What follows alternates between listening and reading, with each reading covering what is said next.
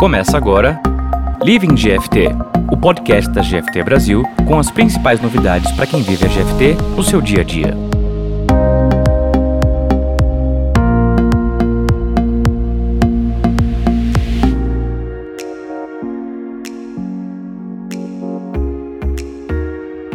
Olá pessoal, sejam todos muito bem-vindos. Eu sou Luiz Ribeirinho, Scrum Master na GFT Brasil e esse é o Living GFT. Aqui a gente vai falar sobre carreira, descompressão, employer branding e tudo que faz parte da rotina de quem vive a GFT no seu dia a dia. Quero convidar vocês a conhecerem também o GFT Tech, a nossa trilha de podcasts apresentada pelo meu amigo Robson Agapito, onde a gente fala sobre pessoas, processos e muita tecnologia. Aí sim, Agapito? E hoje aqui no Living GFT a gente vai falar sobre AWS, Vamos entender quais iniciativas dessa prática temos na GFT e como elas se desenvolveram. E para nos falar sobre esse assunto, ninguém melhor do que o nosso Head de Práticas AWS para Estados Unidos e Latam e embaixador AWS, Rafael Sugihara. Tudo bom, Sugi? Tudo ótimo, pessoal. Boa tarde. Obrigado. Sugi, para nossa primeira pergunta, então, começando do básico, para a gente ter certeza de que estamos todos na mesma página. O que é AWS? Vamos lá. AWS é um acrônimo para Amazon Web Services, que é nada mais que uma plataforma de serviços de computação em nuvem que te permite, com apenas um cartão de crédito, você conseguir criar qualquer tipo de empresa, de qualquer ramo, de qualquer tamanho. Então, nada mais é do que, no ano passado, a Amazon, né, a Amazon.com, que é empresa de, que vendia livros e agora vende de tudo, né, ela sentiu a necessidade e a oportunidade de poder levar os serviços que ela utilizava internamente como serviços para outras empresas, uma vez que escalabilidade e outros fatores importantes para os negócios, né, para o negócio deles, pudesse ser expandida e tratada como produto para outras empresas. Então, a partir daí, grandes empresas começaram a adotar essas plataformas. Né? Então, lá em 2006 foi o primeiro produto lançado, e aí hoje contamos com mais de 200 deles. E grandes empresas como Netflix, Capital One, Airbnb, Uber e, e, outras empresas, o próprio Lyft também, baseiam toda a sua infraestrutura e aplicações em cima dessa plataforma. Muito bacana, Sugi. E conta uma coisa pra gente. Quais iniciativas da prática de AWS nós temos na GFT e como que elas se desenvolveram aqui dentro?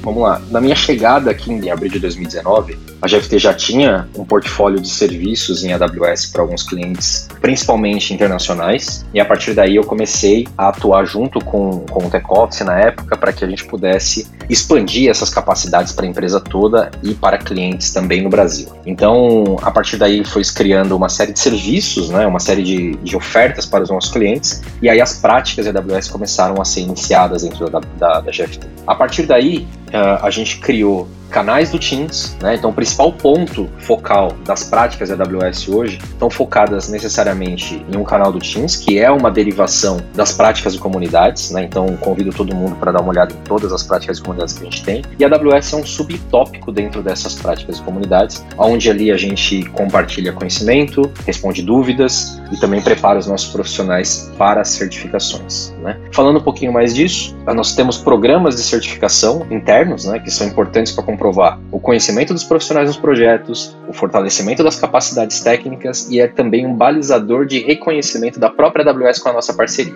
Então, com tudo isso, a gente une o desenvolvimento de carreira das pessoas, a comprovação técnica nos clientes e fortalece a nossa parceria com a própria AWS. Bacana. E falando sobre certificações, quais certificações do AWS existem no mercado? Para quem quer atuar com a AWS, quais certificações o profissional pode buscar?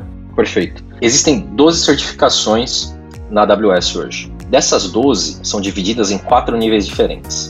Então a gente tem a parte de fundação, que tem a Cloud Practitioner. A gente fala do nível Associate, que é um nível acima, né, onde você já comprova uma experiência prática em projetos com arquitetura, operações e desenvolvimento. O nível Professional, onde a gente tem a Solutions Architect Professional e a DevOps Engineer Professional. E temos um nicho da Specialty.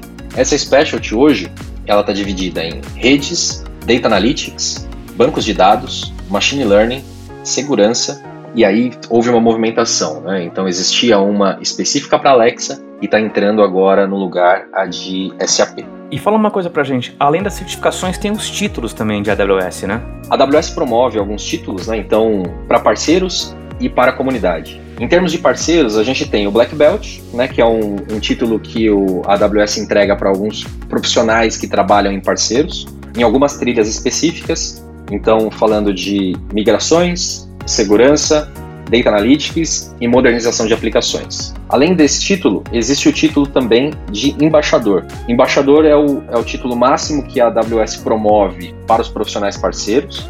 Então, podemos ter mais de um embaixador né, da, da marca. E dentro do grupo GFT todo, a gente detém aqui no Brasil um título que é o meu hoje. A gente quer expandir isso tanto para as nossas, nossas geografias nas Américas quanto globalmente. O que, que faz esse, esses dois títulos? Né? O Black Belt certifica que você tem capacidades avançadas nos temas que eu comentei e o embaixador ele tem como o principal trabalho dele é promover a AWS dentro da parceria. Então é falar sobre os serviços AWS, provar tecnicamente é, novos produtos, e também novos serviços. E aí tem uma série de, de requisitos para que você alcance esse título. Para a comunidade, a gente tem o Community Builder e o Community Hero. Esses dois títulos, eles são títulos que você pode se eleger a, aos programas, e nesses programas você tem acesso a uma comunidade global de profissionais que, além dos profissionais que trabalham com a AWS, profissionais da própria é, AWS que criam produtos que tem uma entrega adiantada de serviços, né, coisas que vão ser lançadas, então você sabe das novidades antes, e a partir dali você pode criar novos laboratórios, pode criar algumas outras uh, experimentações. E existem algumas outras vantagens também, como desconto em eventos, né? Então o Reinvent, que é o maior evento anual de AWS, o Community Builder ele tem 50% de desconto no ingresso e o Ambassador ele tem o seu ticket gratuito para poder acessar o evento. Então, existem essas, esses títulos dados pela própria AWS. Sensacional. E quando a gente fala de certificações, a GFT não apenas contrata pessoas com certificações AWS, mas ela também treina pessoas para isso, né? Perfeito. A gente tem inúmeras iniciativas, né? Então, internamente nós temos programas específicos ao longo do ano. Né? Então, no ano de 2020, a gente certificou 58 pessoas ao longo de um ano. Em 2021, a gente chegou no número de 99 pessoas certificadas ao longo de 12 meses. Né? Então, além da gente contratar, como você citou, a gente capacita essas pessoas. Né? Então, todas as certificações que os profissionais conseguem passar na prova, a GFT reembolsa alguns programas. Nós entregamos vouchers para essas pessoas poderem se certificar, para poder, de novo, fomentar a parceria e também de capacitar principalmente os nossos profissionais e também uh, garantir o nosso conhecimento dentro dos clientes e dentro dos projetos que a gente atua. Externamente, a gente também tem um programa uh, que a gente chama de Level Up. Então, esse Level Up, uh, a gente contrata pessoas que têm conhecimento prévio em tecnologia, seja desenvolvimento ou infraestrutura. Esses profissionais eles estudam por dois meses e no terceiro ficam de shadow com profissionais que já estão embarcados e no quarto mês eles atuam diretamente no projeto. Essa iniciativa é uma derivação do projeto Starter, que a GFT fomenta desde 2014 e que em 2020 a gente teve um piloto com 30 profissionais. Em 2021, a gente está indo para a segunda turma, totalizando 60 pessoas ainda no Q1. Então, isso também fomenta a iniciação e educação de profissionais que conhecem das tecnologias, mas querem se educar também em AWS e poderem trilhar o caminho interno da, da nuvem. Né? Muito bom, muito bacana. Sugi, a gente tem mais duas perguntas aqui que a gente selecionou dos ouvintes do Living GFT que mandaram pra gente por áudio. Eu vou soltar as perguntas aqui para você também poder responder pra gente. Perfeito, vamos lá. Sugihara, Roberto Hendrickson no Level Up, o Bob. Eu queria que você comentasse um pouco como que é o desafio hoje da GFT frente aos clientes para conseguir levar uma abordagem consultiva numa jornada de cloud, já que existem inúmeros serviços. O cliente também já tem uma série de iniciativas que ele pensa. Quais são as melhores formas né, de alavancar com sustentabilidade e qualidade dentro do cliente?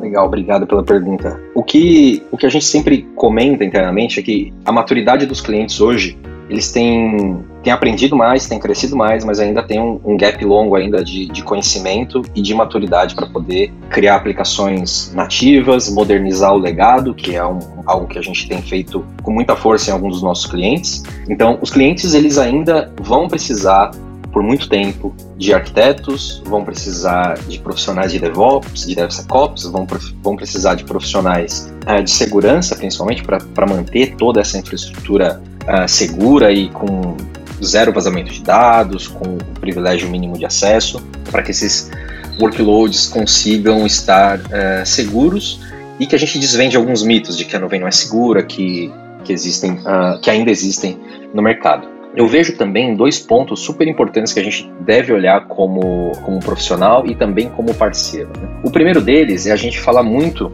de custos. Né? Então, a gente tem a disciplina de FinOps, que ela é, eh, assim como o DevOps, ela é uma disciplina, ela não é um cargo, que é a junção né, de, dos serviços financeiros, de como eu gasto melhor na nuvem, como eu invisto melhor na nuvem, como eu utilizo melhor os recursos, de que maneira, uh, de que maneira as arquiteturas elas têm que ser cost effective, né? Então é o melhor, a melhor arquitetura com o melhor custo para aquele caso de uso. Então isso é algo que vai ser extremamente difundido. Existe a, a FineOps Foundation que eu também faço parte, onde a gente estuda casos, estuda as arquiteturas e identifica quais são os melhores serviços para aquele custo que a gente tem. Né? Então, adaptar o investimento às arquiteturas. Então, esse é o primeiro ponto. Então, a gente tem uma oferta que está sendo desenvolvida para que a gente possa também apoiar os clientes nessa parte financeira. Então, a gente está falando de reserva de instâncias, a gente está falando de saving plans, a gente está falando de spot instances que, que ajudam muito na, no custo dessas, uh, dessas arquiteturas modernas. Então,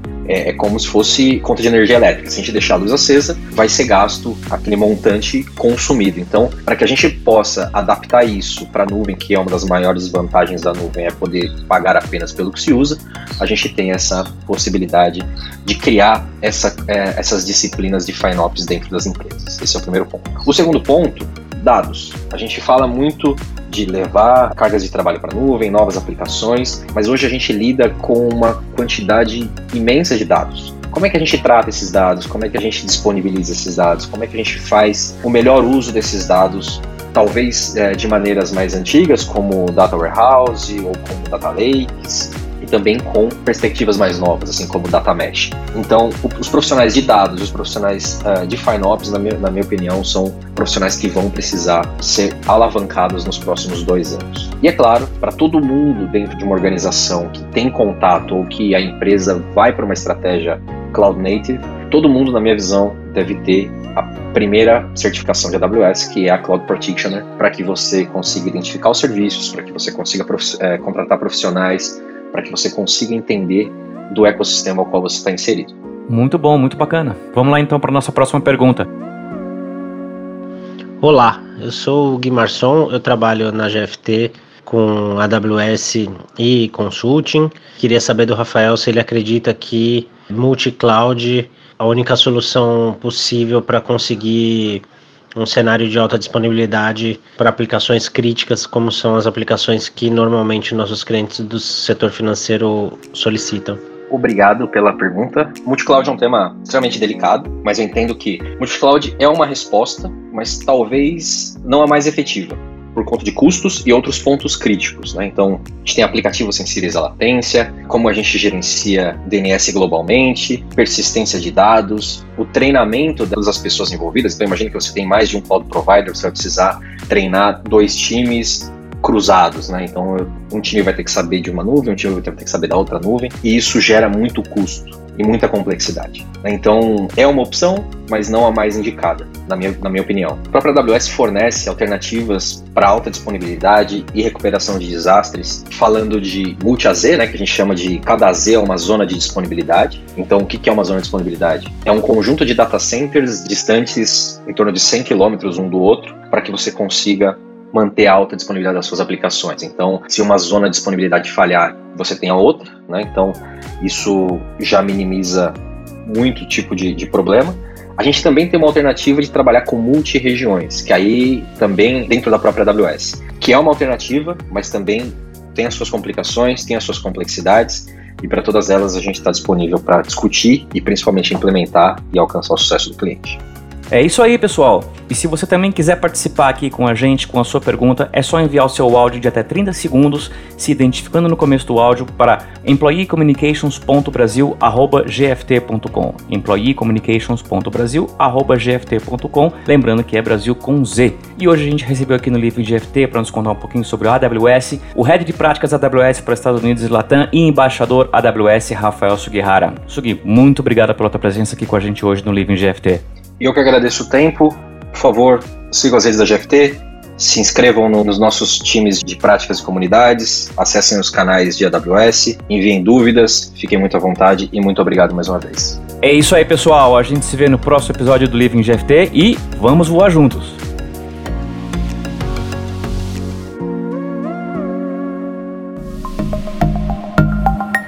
Você acabou de ouvir Living GFT o podcast da GFT Brasil, com as principais novidades para quem vive a GFT no seu dia a dia.